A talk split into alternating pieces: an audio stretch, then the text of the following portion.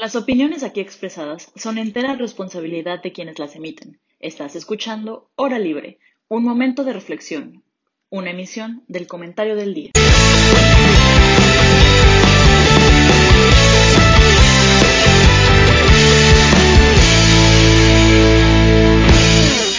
¿Qué tal, querida audiencia? ¿Cómo están? Espero que muy bien.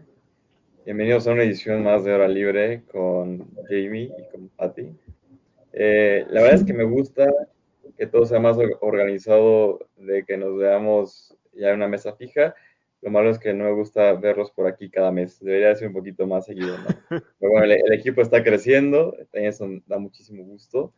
Y, este, y pues nada, ¿no? Bienvenidos a una edición más de, de Libre. El tema de hoy, como siempre, controversial.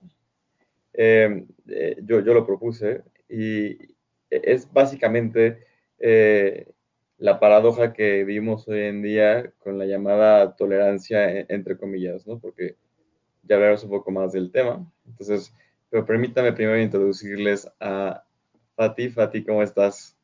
Muy bien, Pablo, gracias. Emocionada por otra polémica con usted. Excelente, para eso vivimos. Y otro lado, a mi, a mi querido amigo Jaime, profesor ahora ya, haciendo sabiduría a las generaciones que van a formar el futuro. Impartiendo, quién sabe si sabiduría, pero definitivamente impartiendo. Feliz de estar contigo, eso sí. Con ustedes, perdón. Yo sé todo lo que dice pues, pues, voy a introducir el tema de una vez para que vayan calentando motores. Eh, no sé si a ustedes les ha pasado últimamente que ya sea en una conversación con sus cuates, a lo mejor en el salón de clases, a lo mejor en sus redes sociales, sienten un poco como de miedo, de temor, de, no sé, eh, en, en, postear a lo mejor alguna opinión o alguna convicción que ustedes tengan que no necesariamente vaya de acuerdo a la nueva ideología social y a lo mejor, aunque sienten este miedo, lo ponen y inmediatamente eh, algunos amigos les comentan, es que tú no entiendes, o es que tú no puedes opinar, o es que eres el equivalente a ser un, uh, ¿cómo se dice? Uh, ¿Cómo le decían? Uh, se fue la palabra, pero básicamente es que, que, es una persona retrógrada, por así decirlo, y que deberías de revisar tu, tu moral, ¿no? Entonces, creo que a mí me gustaría hablar de esto. Creo que a mí me pasó varias veces eh, en las que no necesariamente coincido con las nuevas propuestas eh, de progreso que, se han propuesto en, esta sociedad, ¿no? Pero bueno, ya, introdució el tema. Eh, le cedo la palabra a Fatim, a ver si poco más de de contenido para esta discusión que está muy buena. Yo no creo que sea solamente en la ciudad, o sea, yo creo que es el discurso como hegemónico de Occidente. Y como que cuando no se está de acuerdo con ese discurso, pues sí hay como un poco de miedo, ¿no? Porque, pues al final, a ver, yo creo que no todas las personas son así de, cállate, no piensas como yo, ¿no? O sea, yo creo que eso lo vemos en las redes sociales, en donde es mucho más fácil como cancelar o, pues sí, o sea, como ser como radical, por ejemplo en Twitter, pero creo que en los foros como personales y entre amigos y así, pues tener amigos que piensen totalmente diferente y no se encuentra tanto esta como intolerancia, ¿no? Pero creo que sí es muy evidente esa intolerancia y esta como cancelación, por así decirlo, en las redes sociales. Que es en donde yo, la neta, prefiero no dar mi opinión en Twitter porque me da pavor que mi tweet se vuelva viral porque soy una white chican que, no sé, o sea, algo ahí horrible, ¿no? Entonces... Te, te voy No, sí. pero, pero, pero, no, te, te, iba a decir que ahorita pasaba con Jaime, pero lo que dices ahorita es súper interesante y también me llama la atención que digas que en Twitter eh, sí sucede y en grupos de amigos no, pero ¿qué tal de los foros públicos, no? Por ejemplo, o sea, ahorita ya estamos hablando, se me ocurre de algo, de que tenemos que limitar a lo mejor nuestra libertad de expresión con sus debidos límites, por, supuesto, eh, pero o, sea, ya, ya tenemos que estar limitados nuestra, nuestra libertad de expresión en Twitter. Ahora imagínense en un foro público. Y creo que este, está curioso que lo menciones, porque dices, yo me siento cómodo hablando con mis amigos, pero en Twitter no. Entonces imagínate ahora en un foro todavía más importante, más público, ni de chiste vas a poder expresar lo que realmente quieres. Y creo que eso es lo verdaderamente preocupante, ¿no? Eh, yo creo que lo que da miedo de los foros públicos es como la, ¿cómo se llama? Como lo que aparece en los medios de ese discurso, o sea, no sé, me imagino así de que dando un discurso, siendo una figura pública, ¿no? Haz cuando soy una figura pública, doy un discurso en el Senado, me voy a cuidar mis palabras, no tanto por los que estén ahí y lo que me vayan a revirar y así, porque creo que en persona es mucho más debatir y hablar y escuchar. Bueno, eh, con estos mecanismos. Debería de ser, dice. Debería. Ciertos mecanismos de modelación y así, o sea, como alguien que modere y que diga que a ver, tú tienes la palabra ahorita y así, yo creo que es más fácil. Pero creo que lo que nos da miedo es, por ejemplo, si yo voy a dar un discurso en el Senado y soy una figura pública, lo que me va a dar miedo va a ser como cómo lo, lo publican los medios, ¿no? Y cómo lo tergiversan y cómo lo hacen, o sea, como ver que yo dije que, ay, no sé, que me gustan los perros porque son bonitos, van a empezar a sacar cosas que ni al caso con que me gustan los perros, o sea, ¿me explico? Sí, y, creo que no tienes que ir ni siquiera al Senado, o sea, en temas eh, más petit comité, a lo mejor en un discurso escolar o lo que sea, te puede pasar igual. Y ahorita que mencionas los medios es muy importante, porque al final del día los medios lo que hacen es generar contenido para generar ganancias a través de las tendencias que hay hoy en día, ¿no? Pero bueno, podemos pasar a la influencia de los medios un poquito más adelante en la discusión. perdón, perdón, perdón es que no, no, no puedo quitar esta idea de la cabeza creo que estoy en desacuerdo contigo, Fati, lo cual me sorprende muchísimo. Pero es que lo estaba pensando desde esta, desde esta perspectiva. Primero, Dios, no si fueras una figura pública, cuando seas una figura pública y estés parada en el Senado y estés dando tu discurso, no importa lo que digas, siempre va a haber alguien que te critique. Justamente ayer estaba viendo un video de un profesor gringo que no me acuerdo cómo se llama, John algo, y que estaba diciendo que, que, le dio curiosidad ver si podía encontrar una frase con la que todos en Internet pudieran estar de acuerdo. Entonces publicó un tweet diciendo, en Walmart no se deberían de vender armas nucleares. Eso fue todo. Y es un cuate muy famoso, muy seguido en, redes sociales, tiene palomita azul y todo, pero de verdad no estoy acordando el nombre. Pero lo empezaron a criticar diciendo cosas como cualquier cosa que pueda comprar el gobierno lo deberían de poder comprar los ciudadanos, etcétera, etcétera, etcétera. Creo que muchas personas, creo que la gran mayoría de las personas podemos estar de acuerdo en que Walmart no debería de vender material nuclear. Eso tal vez sí es como racionalmente o sea, racionalmente podemos entender por qué Walmart no debería de vender material nuclear y aún así hay gente que, apoyó esa idea. Lo que estoy tratando de decir es que ya cuando estás tan expuesto a medios, no hay un solo discurso en el que va a estar en lo correcto. Entonces, si igual no vas a estar en lo correcto, ya de lo que quieras. Pero eso, eso, se podría plantear desde esa perspectiva. Creo que, que, pasar. es un buen tema para poder discutirlo, pero más allá, o sea, lo, que me gustaría que nos enfocamos un poco en esta plática es que obviamente nunca vamos a, tener el 100% de aprobación con lo que expresemos o pensemos, ¿no? Pero eh, lo, que me hace curioso es que hoy en día eh, estas facciones que han buscado un escenario de igualdad o un foro donde su voz pueda ser escuchada y, donde ya no se les nieguen sus derechos, por así decirlo, ahora son los mismos grupos que están coartando la libertad de expresión de quienes no opinan igual, ¿no? Entonces, creo que podemos separarlo en dos cosas. Podemos separarlo en la esfera pública, que sí, eh, definitivamente en la esfera pública, ninguna de las demandas de los grupos de, digamos, de minorías o, que vienen subiendo se han cumplido al ni siquiera el 50%, probablemente. Pero en la esfera social, creo que la esfera social hoy tiene muchísimo peso. Y si, y si la esfera pública no ha alcanzado a las esferas sociales, porque en la esfera pública hay un montón de dinosaurios todavía este, ejerciendo el poder, ¿no? Pero, pero ¿qué, ¿qué va a pasar cuando las generaciones nuevas suban a esta esfera pública? Porque va a pasar en algún punto, se tienen que morir los de arriba, o sea, es parte natural. Este, Nada más retirarse, Pablo. no se tienen que morir, se pueden retirar. Sí, son un poquito agresivos, pero. Puedo ver a, a, a, Manuel Bartlett apenas pudiendo entrar a, secretaría porque ya tiene como 87 años, una cosa así. Entonces tengo mis dudas. Eh, entonces, cuando suban las, digamos, los jóvenes o esta generación a, la esfera pública, me preocupa el tipo de políticas que vayan a crear, porque hoy en día lo que vemos en la esfera social es una esfera social muy radical, que tiene una ideología, bueno, tiene una necesidad o una, eh, o muchas ganas, por así decirlo, de que hay un proceso social que, que sí es deseable, claro que sí es deseable, pero lo que me preocupa es que la gente que no necesariamente esté de acuerdo con estas, con estas ideas es víctima de un linchamiento social. Entonces hemos visto, eh, Fati, cuando estamos planeando ver el tema, este, nos decías la cultura de la cancelación, ¿no? La, la cultura de la cancelación es un, es, un, método que usa o el social para castigar a alguien que no está de acuerdo con las ideologías, ¿no?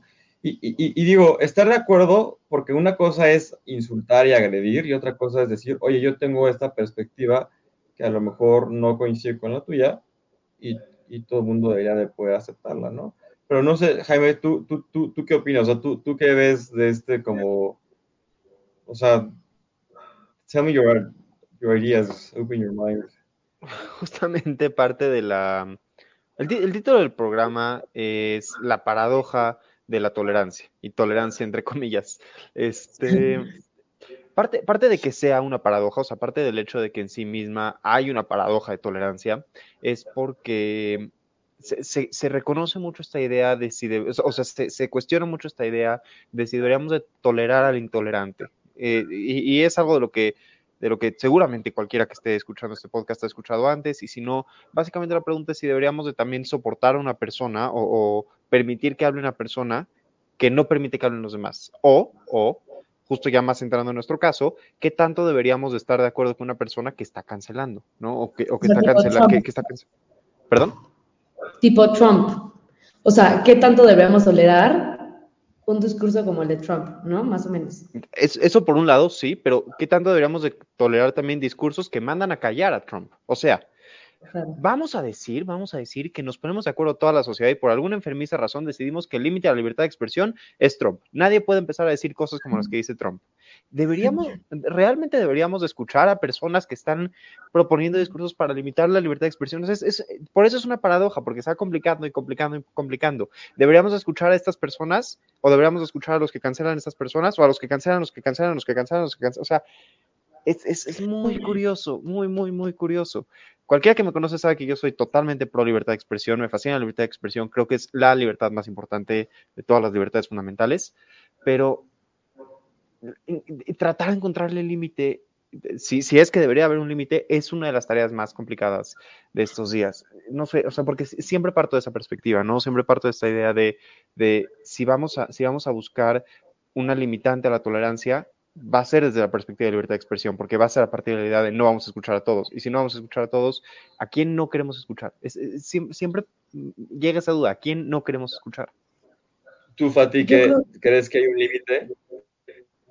No, yo creo que a la libertad de expresión no se le voy a poner límite, pero nunca. O sea, y creo que ponerle límite a la libertad de expresión es como un, o sea, quien le pone límite es porque se siente débil ante esa opinión.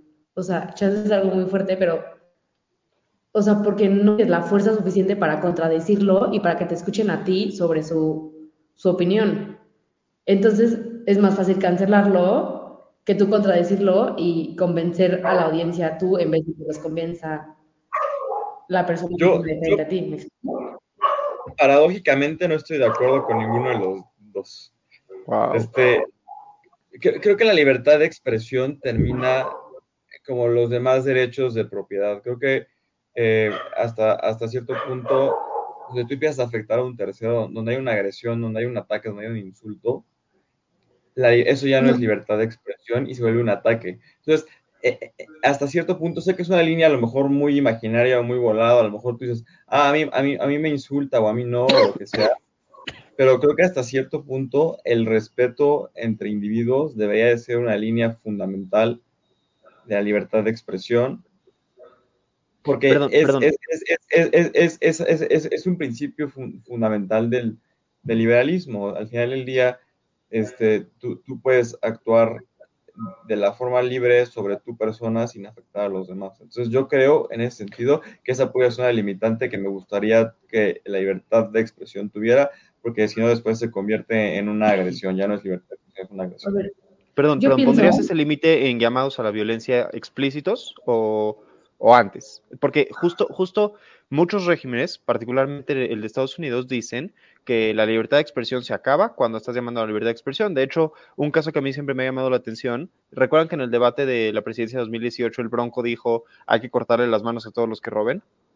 Unas semanas después, en, no me acuerdo si Michoacán o Jalisco, le cortaron la mano a una persona por robar. De alguna forma eso constituye un llamado a la violencia, porque el Bronco dijo, se le debe de cortar la mano a las personas que roben, y sucedió.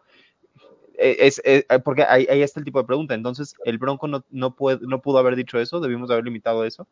Yo más bien me, me, refiero, por ejemplo, a, a, un discurso antisemita, para, para poner las cosas un poco más digamos, en, un contexto que podamos entender. O sea, esos discursos creo que sí son dañinos, más que aportar a la sociedad, no, no, no lo hacen y, polarizan, y creo que es una agresión directa contra una persona. El bronco al decir se le deberían de cortar las manos a los ladrones o lo que fuera, no es un ataque como tal a, a una persona. O sea, está proponiendo un castigo a un crimen. No es una figura de autoridad, no tiene poder para, para este, eh, digamos, que se implemente a nivel nacional. Y estoy seguro que la persona que, o sea, las personas que le cortan la mano en Michoacán a este cuate, no lo hicieron porque el Bronco dijo, ah, sí, vamos a agarrar a este cuate y vamos a la mano porque el Bronco lo dijo. O sea, al final del día, ¿dónde también queda el criterio y la razón humana, no? Yo, yo por limitado me refiero específicamente a ataques contra la persona y está ahí todo lo demás creo que debería ser eh, posible de, hablar. Y les digo, lo, lo, que se me hace curioso es que, estos grupos que ahora, que, vienen de, de, una lucha muy complicada de reconocer sus derechos, de que han sido marginados socialmente muchísimos años, ahora sean ellos los que ataquen y los que cancelen y los que, y los que digamos, este, se fue la palabra, hoy ando muy, hoy ando muy, se, se, las palabras.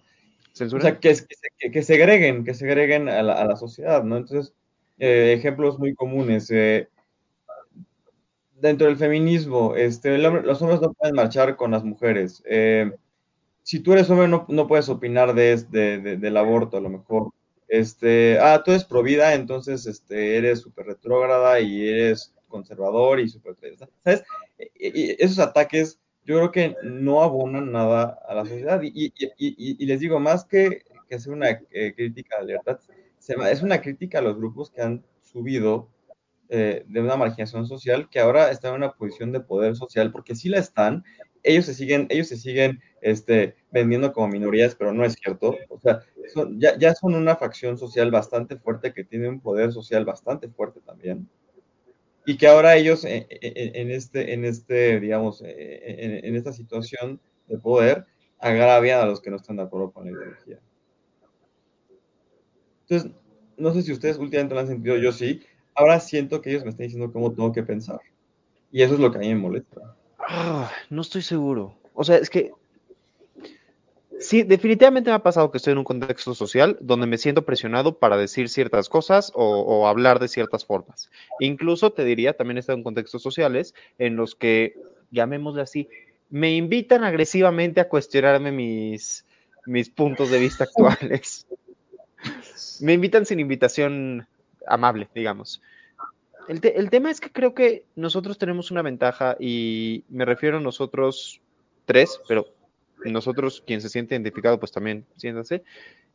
Y es este tipo de esquemas, este tipo de escenarios. O sea, estamos aquí los tres. Y el hecho de que estemos aquí y estemos platicando esto significa que nos cuestionamos, o al menos estamos abiertos a cuestionarnos si tenemos razón o no. O sea, por ejemplo, si ahorita llega Pablo y me, y me da un argumento fuertísimo y me dice, Jaime, yo vi que una vez dijiste esto y luego otra vez dijiste esto en un contexto diferente porque te sentiste presionado, ¿qué le voy a decir? No, sí, pasó y Pablo tiene razón. Ya sabes, o sea, como que nos abrimos a la oportunidad de, de, de buscar nuevas ideas y en, ese abrir, o sea, creo que, creo que al estar aquí, al ser estudiantes, al estar involucrados en temas académicos, obviamente no, no, no, aplica para todos, pero en general implica cierta apertura a conocer otros mundos, a conocer otras formas de vista. Y en ese sentido, fortalecer nuestras propias ideas. Creo que de hecho la mayor ventaja de la libertad de expresión es que cuando escuchas ideas contrarias a las tuyas, o cambias y mejoras, o fortaleces las propias y te das cuenta de qué es lo que realmente crees, crees y lo que no.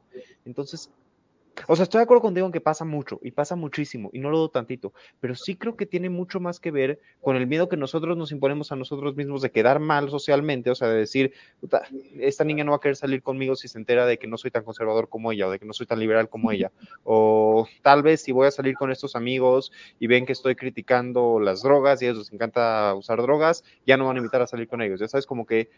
Pero va más, allá. presión social. Hay, hay gente que ha perdido su trabajo Ay, sí, levantando la mano porque cree que está en clase. Hay, hay, hay, hay gente que ha perdido su trabajo, hay, empresas que han perdido una parte importante de sus ingresos por no apoyar a lo mejor a ciertos movimientos, ha ido boicots. O sea, no se queda solamente en la parte social. Y voy a decir algo que, con lo que me Pero, perdón, perdón, perdón, es que nada más, nada más una pregunta. ¿Eso, ¿Eso no crees que ya entra en en un caso de, violación a los derechos laborales o a los derechos, llámenle claro. como quieras Totalmente, pero, pero, pero aquí en la universidad por, pensar de, Totalmente, pero a lo que voy, y eso, y eso, es lo peligroso, el tribunal que lo hizo no fue, no fue una autoridad, no fue un, fue, fue un tribunal social. Fue la sociedad diciéndote, tu universidad, si no corres a Jaime porque no coincide con mi ideología y de izquierda, este, entonces tú también es, o sea, tú también este, lo estás este, respaldando en sus, en sus este, dichos este, conservadores y retrógradas y lo que sea. Entonces, ahora vamos contigo también. ese es el problema. No, no, es, no, no, se usa la ley como tal o, o, la justicia para que haya consecuencias. Se usa un tribunal social.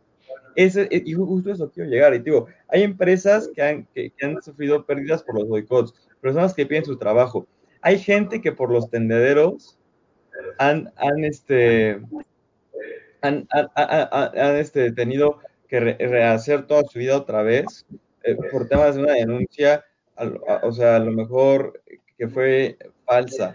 Y, les digo, no, no, no es por desestimar la, o sea, no, no estoy diciendo que el 99% de las denuncias sean verdaderas y esta fue falsa, pero no puede haber una denuncia falsa porque le echas a perder la vida a alguien más. O sea, caes en un mismo ciclo. No puedes ser juez, parte y ejecutor de la sentencia. Y eso es lo que está pasando ahora. No, en eso, en eso estoy totalmente de acuerdo contigo. Y de, hecho me iría más allá. Esos son casos que debería evaluar la justicia social tal cual, pero Fati ya levantó la mano, entonces hay que darle la palabra. No, es que Pablo me hizo pensar mucho, porque justo yo le iba a decir de que las, o sea, se queda en el ámbito social, pero pues no, o sea, ahorita que lo hice, pues sí me vienen a la mente muchos ejemplos que sí han tenido consecuencias, o sea, no nada más de que ahí yo me sienta en vida, sino de que me atrevo y me, me cancelan y me quitan el trabajo y todo. Pero estoy pensando que también es parte de la responsabilidad, o sea, no es tanto del gobierno que tenga que, o, o no sé, o de cualquier institución que tenga que poner límites a la libertad de expresión, o sea, más bien como a la cancelación, sino yo creo que más bien es un poco igual de parte de la sociedad, o sea, la solución tiene que venir de parte de la sociedad, que los que pensamos diferente a ese orden social, que nos atrevamos y como, como ellos, o sea, porque a ver, ellos, yo creo que el orden social actual está muy radicalizado, pero porque, o sea, pero no, no en realidad, o sea, no porque toda la gente piense así, yo sé que no toda la gente piensa así, nada más que como en los medios está muy fuerte esa idea, hay gente que está medio de acuerdo, como que no quiere pensar tanto, le da flojera pensar diferente, entonces se quedan callados y es la mayoría, como dicen, la mayoría silenciosa, ¿no? Que no dice nada.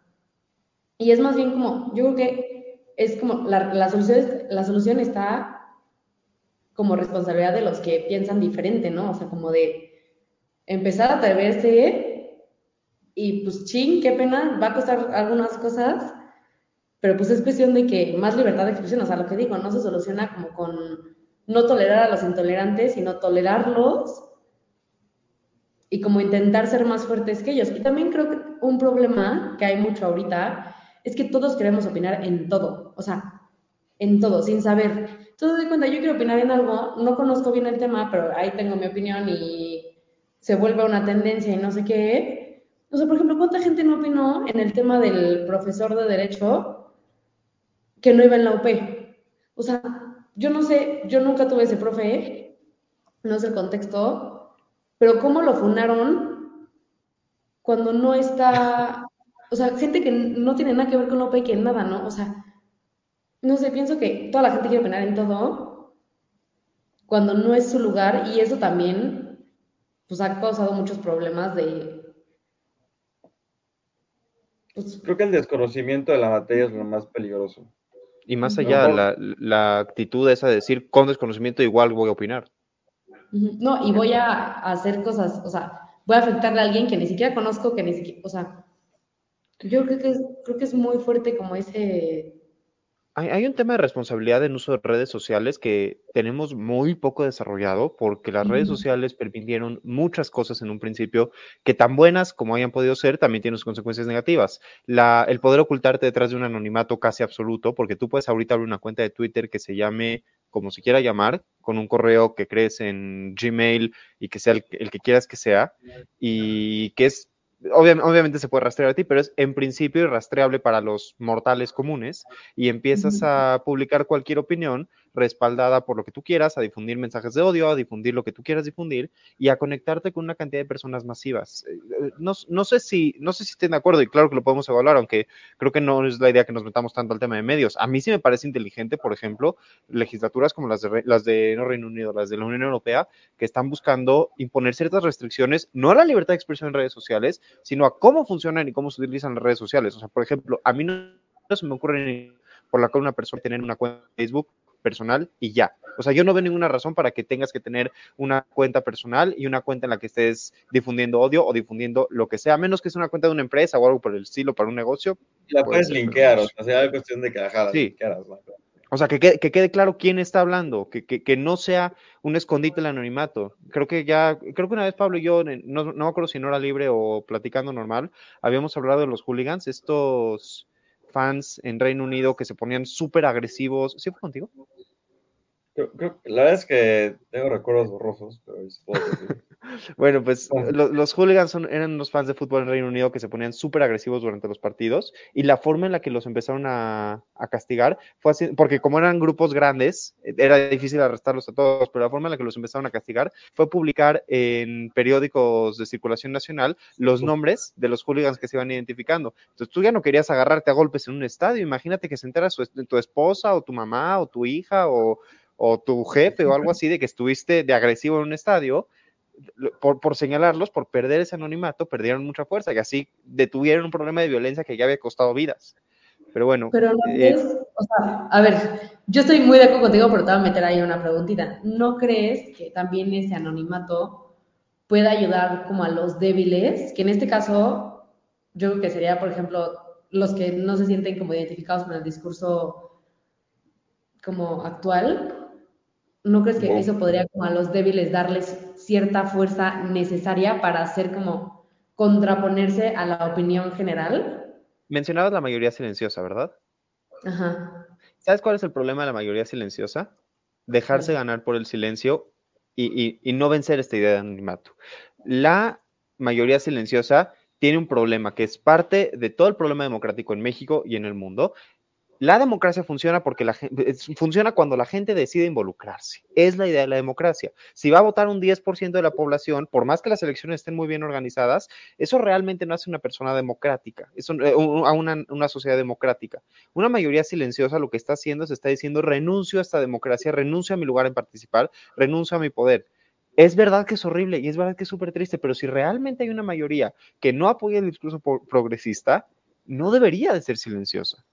Entiendo que a veces da miedo, entiendo que a veces da pavor y, es totalmente válido y no todo el mundo está llamado a participar porque hay gente de diferentes perfiles y diferentes visiones, pero ¿cómo, cómo respondes a esta idea? ¿Cómo respondo a tu pregunta diciéndote que se levante la mayoría, si realmente aquí está, que se levante la mayoría silenciosa, que sean ellos? Ya sabes, ¿cómo, el anonimato? ¿por qué, el anonimato es bueno? Porque el anonimato te obliga, te, perdón, ¿por qué el anonimato es malo? Porque el anonimato te permite que esa mayoría siga siendo silenciosa si supieran a quiénes están enfrentando y supieras quién es, yo sé quién soy, yo sé quién eres tú, vamos a sentarnos a platicar. No tengo que platicar contra la cuenta de sublevados que va por ahí humillando gente nada más porque sí y que nadie sabe necesariamente quién está detrás. Perdón que siempre cito a sublevados, me caen mal. Bueno, para que Jaime se tome un break y no rompa su computadora, vamos a un pequeño corte comercial y regresando, vamos a discutir cómo podemos solucionar esto. Y estamos de vuelta. Este, ahorita, antes de salir, Jaime dijo algo muy interesante. Dijo, todos los que no estamos de acuerdo con el, progreso, creo que algo, así fue. O sea, creo que no es tanto estar en contra del progreso, ¿no? Más bien creo, creo que el progreso social, eh, al final del día, su objetivo debe ser llevarnos a una sociedad más igual y más justa, ¿no? Y creo que justo ese es el tema que estamos discutiendo hoy, o sea, cómo va a ser más igual y más justa si yo no coincido con las ideas que tú estás proponiendo y tú me cancelas a mí de regreso, ¿no? Entonces creo que también es importante, digamos, hacer un disclaimer en general de toda esta plática. Ninguno de los tres está en contra del progreso, ninguno de los tres está eh, eh, este, a favor de que los derechos de alguien se pisoteen. Todo lo contrario, queremos que los derechos de todos sean validados, sean escuchados y se respeten, ¿no? Creo que es lo más importante. Ahora, regresando al tema fuerte. Ya hay, eh, eh, y, digamos, lo, que les decía en la, al principio del programa en temas de, del poder social, ya hay personas de nuevas generaciones, a lo mejor no en México, seguramente sí, y, en, otros, otros países, que ya están en, situaciones de poder y ya están implementando em, políticas que están, digamos, alineadas con estas nuevas ideologías, ¿no? Pueden ser las cuotas de género, pueden ser las acciones. Eh, básicamente es una acción que, te da cierto derecho que antes se quitaron, ¿no? acciones pro, afirmativas. afirmativas. Afirmativas, correcto, tienes toda la razón, afirmativas. Eh, y yo en lo personal, tengo que hablar de este tema porque creo que la legislación, si se busca ser más igual, tampoco debería ser la mira o el objetivo de esta legislación resarcirte por un daño que se hizo hace muchísimo tiempo, ¿no? Y, pienso, un ejemplo a lo mejor un poco ridículo, es como AMLO que, eh, que ha insistido como 10, o todo su sexenio en que España nos pida perdón por la conquista. Entonces, América le tiene que pedir perdón a los negros por la esclavitud. Hoy, en una sociedad donde ya, ya es ya, es muchísimo más hegemónica. Ese, ese, es lo que como que me gustaría entender, porque yo al final del día creo que no. Al final del día creo que se debe partir desde un presente. Y si seguimos perdidos en el pasado y seguimos perdidos en, en, en, es que tú hace 200 años me hiciste eso y ahora, este, ahora pues estoy imaginando, o sea, hay que ser o sea, creo que hay que, hay que ser más atinados y, y, más que buscar la forma de resarcir un daño, deberíamos de analizar la situación presente y ver cómo podemos partir de ahí desde una, este, digamos, lo que tenemos ahorita, en lugar de estar perdiendo el tiempo buscando políticas que al final del día yo opino son populistas y son para ganar a lo mejor el voto de alguna de, alguna de estas minorías. No, y yo también creo que muchos de esos discursos son como victimizantes y al final no le hacen bien al sector de la población que pretenden proteger no sé si me explico, pero si yo sigo victimizando y victimizando, a ver, yo estoy consciente que sí hay cosas en las que sí tienen desventajas, o sea, no sé, el rezago en la educación, este, alguna cosa así que sí, o sea, hay cosas que sí vienen del pasado, pero justo como tú dices, o sea, como seguir con el discurso victimizándolos y seguir con eso, como que al final es darles más ayuda para, pues sí, como para que sigan como sin poder avanzar y como fomentar ese, o sea, no sé, lo pienso mucho, voy a decir algo súper polémico, que igual siempre me da pena, o sea, pero eso es lo que siempre he pensado, o sea, hay ciertas palabras que la gente dice que son racistas, o sea, cuando que yo te digo, este, yo soy morena, ¿no? Y luego hay gente que me dice, ay, este, morena no sé qué. Y dicen que piensan, si piensan que decir moreno es racista, es porque le dan una connotación racista, pero no creo que, o sea, yo creo que el pensar que es racista es racista. Partamos de la idea de que no te vamos a cancelar aquí, no te preocupes, estás en buenas manos. Sí. O sea, Sí, claro, 100%. como que hay muchas cosas que, por el simple hecho de decir que son racistas o que son discriminadoras o así, no lo son. Y a ver, otra cosa, volviendo a un tema que tú dijiste, Pablo, perdón, es que se me juntan las Adelante. Espera, espera, ¿vas, vas a regresar a lo de acciones afirmativas? Ajá, justo, justo, justo, justo. Te quiero hacer una pregunta, Pablo. O sea, ¿tú crees que las acciones afirmativas no son buenas para el gobierno? Para el gobierno sí, seguro, el gobierno en turno. Por No, o supuesto sea, que bueno, no sí. para el gobierno, pero más bien como para o sea, como para la democracia, para... Creo, creo que socialmente, eh, digamos, pensando en una caja de Edgeworth, al hacer acciones afirmativas necesariamente está restringiendo los derechos de alguien más. Entonces, por ejemplo, pensemos, pensemos en, la cuota de, en las cuotas de género. Eh, si, si tú restringes el 50% de a lo mejor alguna cámara o algo así a las mujeres, estás negando el derecho a, lo mejor al 1% de hombres de pertenecer a esa cámara, que a lo mejor podrían tener el derecho eh, de, ser representantes públicos, ¿no? Entonces, yo, yo así creo que las acciones afirmativas son correcciones eh, que realmente no solucionan un problema de fondo. Yo creo que, eh, como hoy tú mencionaste la educación, la educación es, un, es una base, eh, o sea, creo que, la, creo que es la cosa más fundamental en la vida de una nación y, y, sus habitantes. Si tú te enfocas eh, en educación, sí, a lo mejor te va a tomar 30 años corregir un problema, 50 años, pero estás corrigiendo un problema. El tema con las acciones afirmativas es que ahorita todo el mundo quiere apagar fuegos con vasos de agua y no van a poder, a lo mejor no te quemas, pero va a, llegar un punto, o sea, el, el problema sigue ahí, ¿sabes? Este, entonces yo, yo, yo por eso no soy tan eh, fan de las acciones afirmativas. Sé que hay, hay, hay acciones afirmativas que, que han funcionado.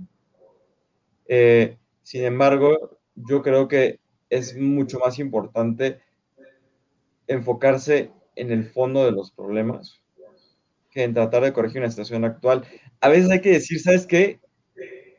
Es lo que hay ahorita. O sea, hay que aceptar nuestra realidad como es y, el, y tratar de moldear el, el, el futuro. Nos yo quedaste mal a los dos. Yo creo sí, que es lo que... Es que, perdón, hay, hay, un, hay un tema que, que, que, que, creo que es muy importante distinguir. Vaya, como cualquier abogado hay que distinguir. El, el tema es el siguiente. Como con cualquier política pública, las acciones afirmativas tienen que tener un objetivo claro. Y si tienen un objetivo claro y son útiles para ese objetivo, que se hagan. Y si no, que no se hagan. Por ejemplo, tocando el tema de las cuotas de género, se, no, necesariamente se estudió bien en México antes de poner las cuotas de género, más bien como que se pusieron por moda, digamos. Por llamarle de alguna forma, no estoy diciendo que haya sido el caso, pero ya, digamos que se puso por moda. A pesar de eso, presión social también puede ser. En otros países del mundo se ha demostrado que en, las, en, los organismos legislativos las mujeres eran las personas que más proponían iniciativas para defender problemas o para atender problemas que sí le afectaban a las mujeres. Ojo, particularmente estoy diciendo que en México no es el caso porque en México también ha sucedido varias veces que las mujeres de las cámaras no han votado por cosas que en principio parecerían benéficas para las mujeres. Por ejemplo, en la ley para quitar los impuestos a los productos de a los productos para, para menstruación. De higiene femenina. De higiene femenina, muchas gracias. El tema es que en otros países ha funcionado y puede funcionar para eso. Por ejemplo, y, y, y, y, perdón, otras acciones administrativas tal vez no necesariamente cumplan con esos objetivos. A mí no se me ocurre ninguna razón por la cual el, no sé, el presidente de Estados Unidos tenga que ser siempre protestante. O sea, si, si, hubiera una acción afirmativa para decir que el presidente de Estados Unidos siempre fuera protestante, o que la presidenta de Estados Unidos el próximo año tiene que ser mujer porque tiene que ser mujer. Es que va a pasar. No... Es que va a pasar. Es, o sea, pero, pero justo es mi, justo claro. es mi punto. No estoy, no, estoy, no estoy negando que pueda llegar a pasar. Lo que estoy diciendo es que en, en, este, en este sentido de si debería o no estar pasando, si estamos a favor o no de las acciones afirmativas. Una, una, cuota para gente de la comunidad LGBTQ en el, en el Senado. El o sea, tema sería qué tanto esa cuota realmente, realmente atiende a una necesidad verdadera. Un, Jaime, siempre va a haber un grupo que necesita ser representado, siempre. Entonces ahora te va a hacer una cuota para las personas que viven en situación de pobreza, una cuota para las personas de descendencia afroamericana. No puedes, o sea, en este, en este afán de querer representar a todos, estás dividiendo más a la sociedad. Pero perdón, perdón, lo que estoy diciendo no es que por representación de la gente debe haber cuotas de, ningún tipo. lo que estoy diciendo... Es la crítica a la cuota de género. No, no, entiendo, pero lo que, lo que estoy diciendo es que las acciones afirmativas deberían de existir cuando realmente cumplen un objetivo, y no solamente en las cámaras. Cuando hay un objetivo a cumplir, si la acción afirmativa lo puede lograr, que se haga. Y sí, es cierto, vas a limitar los derechos de otras personas mediante estas acciones, pero porque hay un objetivo. Todas las políticas públicas siempre tienen gente que queda felices con ellas y gente que no, por principio. No, una, cosa es que estés de acuerdo y otra cosa es que limite los derechos de alguien más. Eso es totalmente distinto. A ver, y yo también creo que estás comparando el poner acciones afirmativas para las mujeres con poner acciones afirmativas para minorías. O sea, las mujeres somos el 50 y tantito, o sea, somos más del 50%. No, no lo digo por minorías, lo digo porque en temas representativos eran una minoría. Ah, bueno, pero también piensa eso, o sea, las acciones afirmativas se supone que están hechas para que en cuanto se cumpla el objetivo, como dice Jaime, se quite. Y el objetivo justo es como, o sea, yo lo veo así, yo, yo lo veía igual. En, una sociedad tan radical, ¿vas a poder quitar la cuota de género del, Senado? Pues yo creo que en cuanto se logre, a ver, es que, checa esto, o sea... Ya se logró. Que la población mexicana trae un sesgo mental que dice, siempre han sido hombres los legisladores, vamos a votar por hombres porque sabemos que eso funciona. Las acciones afirmativas yo las veo como un medio para que se pongan mujeres capaces. Al principio ya se ponen mujeres no capaces, pero también porque las mujeres dicen, no, yo no voy a llegar a ese puesto, ¿para qué me preparo para llegar a ese puesto? ¿No? Entonces las acciones afirmativas se hacen para que dentro de cierto tiempo las mujeres muestren que son capaces y que la población se dé cuenta de eso y se dé cuenta que hay mujeres muy capaces y que son, pueden ser muy buenas para, para un puesto de legisladora, por ejemplo. Y ya que se dieron cuenta, ya que se, como que se hizo algo socialmente aceptable y algo hasta deseable, entonces ya que se quita la acción afirmativa y que gane quien tenga que ganar, ¿no? Pero justo ahí es, donde tengo yo el, el problema. Tú dijiste, la sociedad mexicana cree que las mujeres no son capaces este problema sigue ahí. Claro, el sistema, es, un problema que no se sigue, El sistema sigue viciado. Es que es un problema que no se Claro, pero es que la, acción afirmativa tampoco pretende resolver todo el problema de la desigualdad de género. No, pero podrías, en lugar de poner mil acciones afirmativas, enfocarte en una política pública que impulse la igualdad social. ¿Y por qué no hacer las dos? Estas acciones afirmativas lo único que están haciendo es trayendo más legisladoras que votan por cosas que benefician a las mujeres. O sea, a ver, a ver. Entre comillas. Entre comillas, claro. Y México es un caso sui generis, claro, totalmente. Fracasó, va. El tema, pero bueno, porque también tenemos una serie de partidos en México que dejan mucho que desear. Es la, imposición, y ustedes lo saben perfectamente. A mí la imposición es lo que me molesta muchísimo. O sea, yo les juro que si hay cámaras de 100%, o sea, a mí no me importa quién me represente con que lo haga bien y haga, su chamba bien. Creo que es el objetivo y creo que es lo que todo el mundo quiere. Al final, del día, al final del día, creo que ese es, el, es lo que me gustaría llegar con toda esa discusión de cómo empatamos el progreso social y, las diferencias, eh, digamos, entre las ideologías. O sea, si, sí sé que el liberalismo es un, es un tema que a lo mejor es súper soñado y súper lejano, pero es la respuesta para muchos de los problemas sociales que estamos viviendo ahorita. O sea, imaginemos, o sea, no, no, veo por qué la gente tendría que juzgar nuestras ideologías mientras sean propias.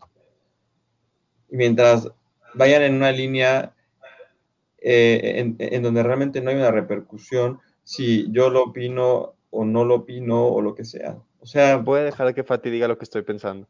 Es que yo creo que ahí estás entrando en un tema relativista y como que cada quien haga lo que quiera con su vida. Y tampoco creo que se trate de eso, o sea, como no me molesten con mis ideas, no, o sea, yo creo que se trata de molestarse con las ideas y dejarse molestar con cualquier idea, o sea. No, no es que no te molesten, ¿eh? es, que, es que todas convivan en un universo en donde eh, se interactúen y gracias a esta interacción podamos llegar a una mejor sociedad.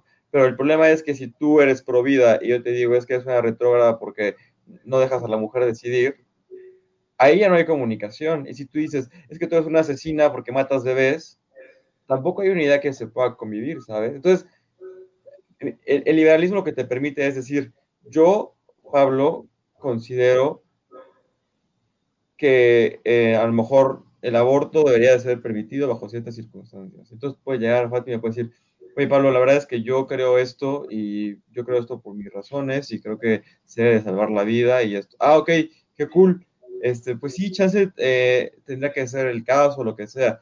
Pero ahorita a lo mejor alguien va a llegar y me puede decir, es que tú no puedes opinar porque eres hombre. Entonces, entonces yo digo, oye, pero a lo mejor si yo procreé uh, con la mitad de mi ADN a este bebé, me gustaría tener... No, es que es el cuerpo de la mujer, ¿sabes? Es, es, es, este, este, esta polarización de las ideas es la que yo quiero destruir y, y, es, y es, la cosa, y, y, es, y es la polarización que el liberalismo destruye. Si, es que si cada quien, o sea... Pero tenemos que llegar a una sociedad, o sea, es imposible, ok, pero tiene que ser un ideal. O sea, tiene que ser un objetivo al que, al que queramos llegar y no e, esta imposición de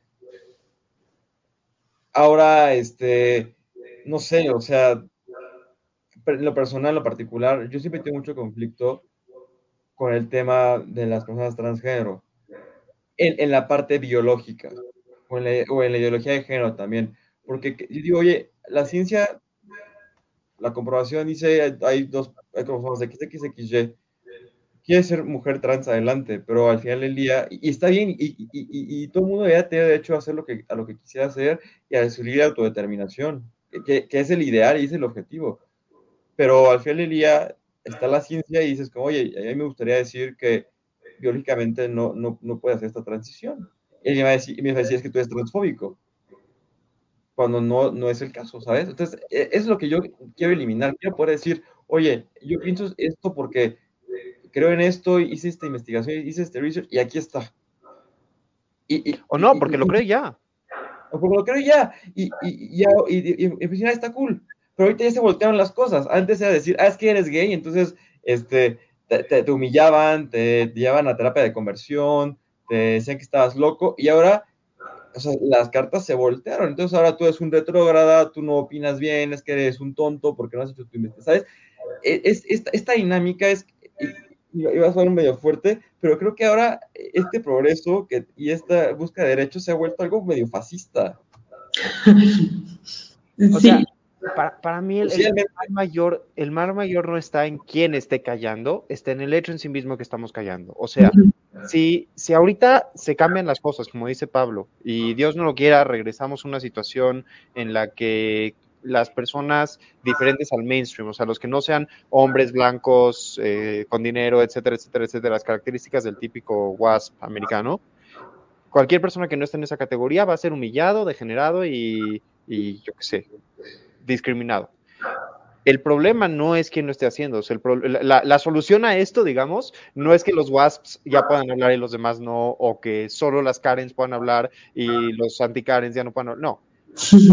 que podamos crear un espacio público, como dice Pablo, en el que todas las ideas puedan ser escuchadas, las ideas puedan ser debatidas y se juegue con respeto y responsabilidad. Por eso, por eso cuando les decía hace rato el, el tema de, de, poner responsabilidades en redes sociales, para atender las redes sociales y para utilizarlas de manera inteligente, de manera sabia y de manera congruente, es, es, es, legislación de mucha utilidad y, no, se, y no, no, es legislación que esté tratando de limitar ideas, es legislación que está tratando de proteger ideas, de permitir que las ideas se desarrollen, de decir, ok, tienes un eh, antisemita, racista, transfóbico, homofóbico y cara naranja Trump que está poniendo en redes sociales que maten a todas las personas, ok, entonces vamos todos juntos a hablar con Trump en redes sociales y a decirle, güey, cállate, no digas estas cosas, no queremos que maten a estas personas, no queremos hablar, eh, o, o, no, o no queremos que se propague la idea de odio contra las personas de color, etcétera, etcétera, etcétera. Está bien, pero que se discuta, que se hable, porque si no, lo que acaba pasando es que Trump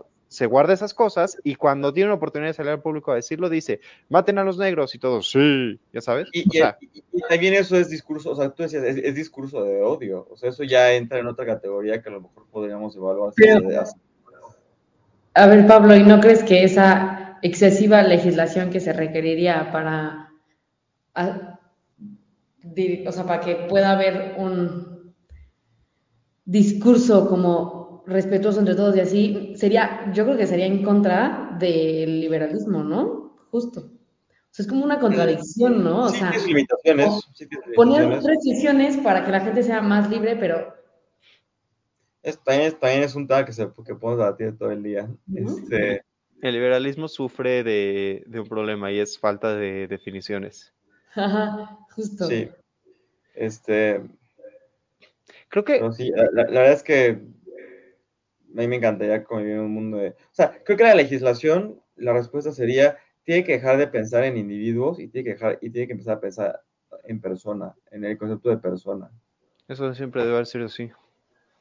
Quiero, quiero nada más, como, o sea, ya se me está acabando el tiempo, entonces, para, para mí una idea súper, súper, súper, súper importante es distinguir entre consecuencias jurídicas y consecuencias sociales. Porque mencionaba Fati hace rato, por ejemplo, el tema del profesor que, que corrieron de la UP por un tema del 8 de marzo del, de los derechos de la mujer. Si este profesor cree que lo corrieron por cuestiones ideológicas y que estuvo equivocado, que vaya a tribunales y demande la UP. Hay tribunales laborales extraordinarios en México para ese tipo de cosas y que defienden este tipo de derechos. Ahora que si la sociedad lo va a odiar por haber dicho este tipo de cosas, ahí sí tiene razón Pablo. Vamos a tener que encontrar una forma de crear un espacio público donde las ideas se puedan discutir sin odio y sin enojo y sin necesidad de exaltarse, pero pudiendo estar en desacuerdo con él. Yo puedo estar en desacuerdo con el profesor y decir, a mí me parece que lo que dijo está equivocado. Es más, a mí me parece que su despido fue correcto y sin embargo, no creo que se merezca que lo odien para siempre, que nadie lo vuelva a contratar y que en redes sociales cada vez que pone su nombre alguien tenga que hablar mal de él.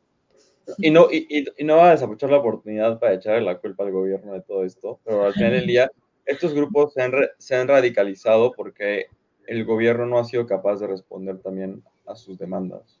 Entonces, a menos, a a- o sea, entre menos importancia le dé, más, más radical se va a volver el movimiento y va a tener consecuencias más negativas sociales como lo estamos viendo ahorita. Qué fuerte. Qué fuerte. Bueno, pues, este, si quieren, vamos cerrando porque ya tenemos que salir de la emisión. Jaime, sé que tienes que ir a, a chambear, entonces échame unas, unas palabras de, para cerrar el programa.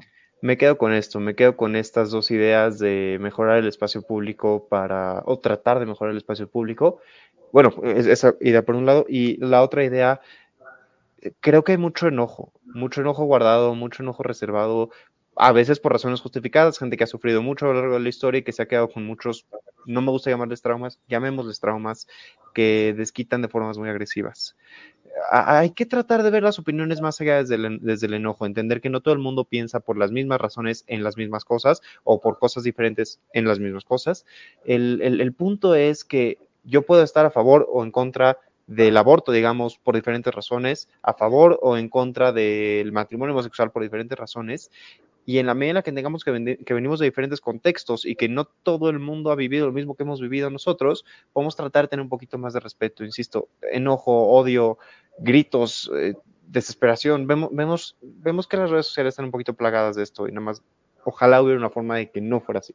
Ojalá hubiera una forma de que encontráramos tolerancia, no no en un sentido paradójico de tolerar todo y, permitir que, de tolerar todo en el sentido de que no pasa nada si, si toleramos a quien también está haciendo odio y todo eso, tolerancia en el sentido de nosotros entender que las opiniones del otro no están hechas para dañarnos, son opiniones y no pasa nada. Tú, Fati, algo corto para... Algo que no he dicho es que yo creo que hay que, o sea, la forma de combatir esto es por medio de la libertad de expresión y por medio de la educación. O sea, la educación es lo básico. O sea, educar a la gente para que aprenda a pensar, para que aprenda a razonar, a argumentar y también como un poco en valores, como en humildad y como saber decir, chance, no tengo la verdad, ¿no? O sea, no sé. Eso es todo. Yo, yo, yo creo que yo cerraría el programa diciendo que entiendo el enojo social, entiendo dónde viene, entiendo que hay personas que por mucho tiempo nunca volteamos a ver o incluso pisoteamos. Eh, y que ahora están en una posición de poder, entonces lo que les diría es no se olviden que al final del día su lucha fue para darle, o sea, fue para dar derechos a todo el mundo, La- los mismos derechos, las mismas circunstancias y el, y el piso parejo. Entonces, esto, esto incluye también a la gente que no piensa como ustedes. Entonces, les digo, ojalá algún día podamos llegar a, una sociedad donde todo sea un foro, todo, todo mundo se pueda escuchar, todo, puede haber intercambio libre de ideas y, podamos siempre tratarnos como, o sea, lo más importante, con respeto. Eh, va a sonar muy, muy cute, pero con amor también, somos seres humanos. Este, y, justo el, el, debate de ideas solo nos puede hacer más, más, más inteligentes y mejores personas. Pues bueno, básicamente esto fue todo.